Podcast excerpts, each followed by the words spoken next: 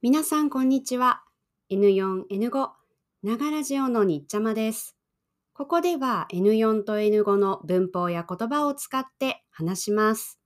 さあ今日も一緒にながラジオ始めましょう。朝起きて窓を開けたとき、あ、春が来たと思いましたね。風が昨日までと全然違う気がしたんです。日本にいるといろいろなものから季節を感じます。例えば風やそれから花を見て感じます。スーパーやコンビニでも春を感じます。スーパーには春の野菜があります。それから春の山で採れる食べられる植物。食べられる植物を山菜と言いますが、山菜が並んでいます。春の味です。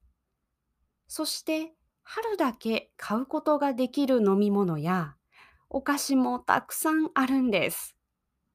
桜餅というお菓子がありますが、それはピンクのお餅を桜の葉っぱで包んだ春を感じるお菓子です。またお菓子の話してますね。さて、2022年2月22日は猫の日でした。日本語で猫の声、動物の声を鳴き声と言います。猫の鳴き声はにゃーです。2月22日は222ですから、にゃーにゃーにゃーと読むことができますから、猫の日だそうです。最近この日は人気ですね。2022年は数字の2がたくさんですから、にゃーにゃーにゃーにゃーにゃーにゃーで、スーパー猫の日だったそうですよ。じゃあ、問題です。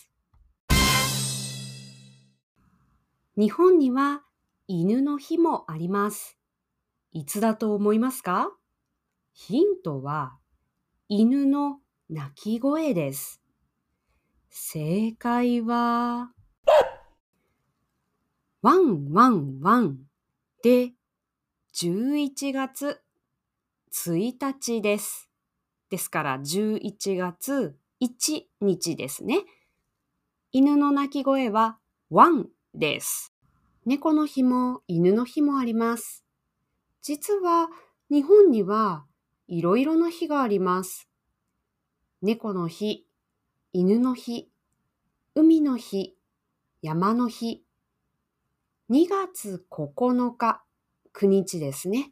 9日は何の日だと思いますか ?2 月9日に9肉の日です。レストランなどキャンペーンをすることがあります。もうすぐ3月ですが、3月21日、月曜日は休みです。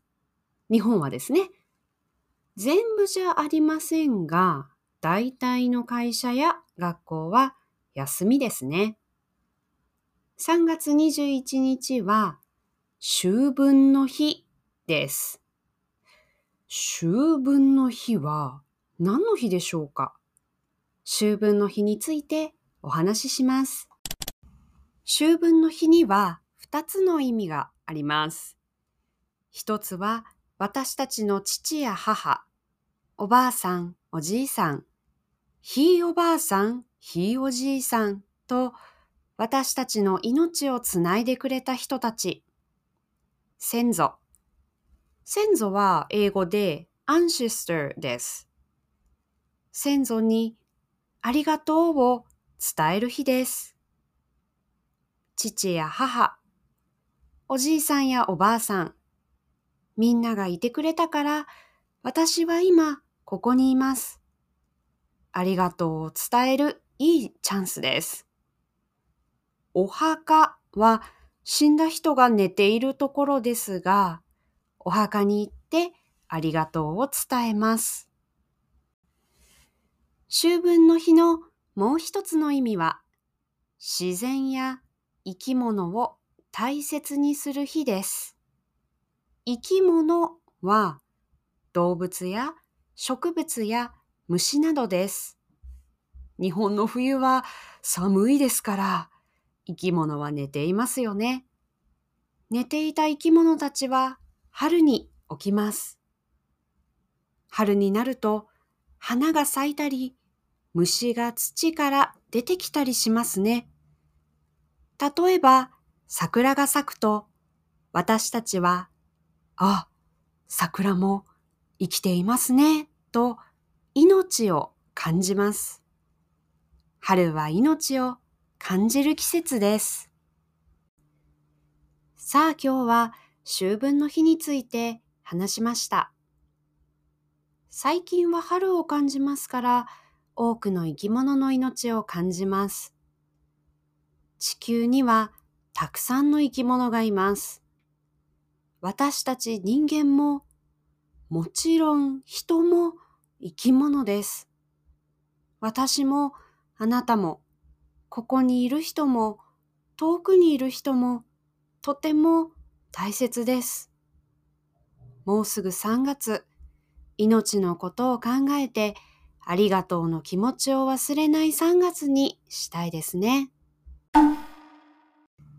今回の話で使った言葉は概要欄にあります。自分で勉強するとき使ってくださいね。それではまた素敵な一日を。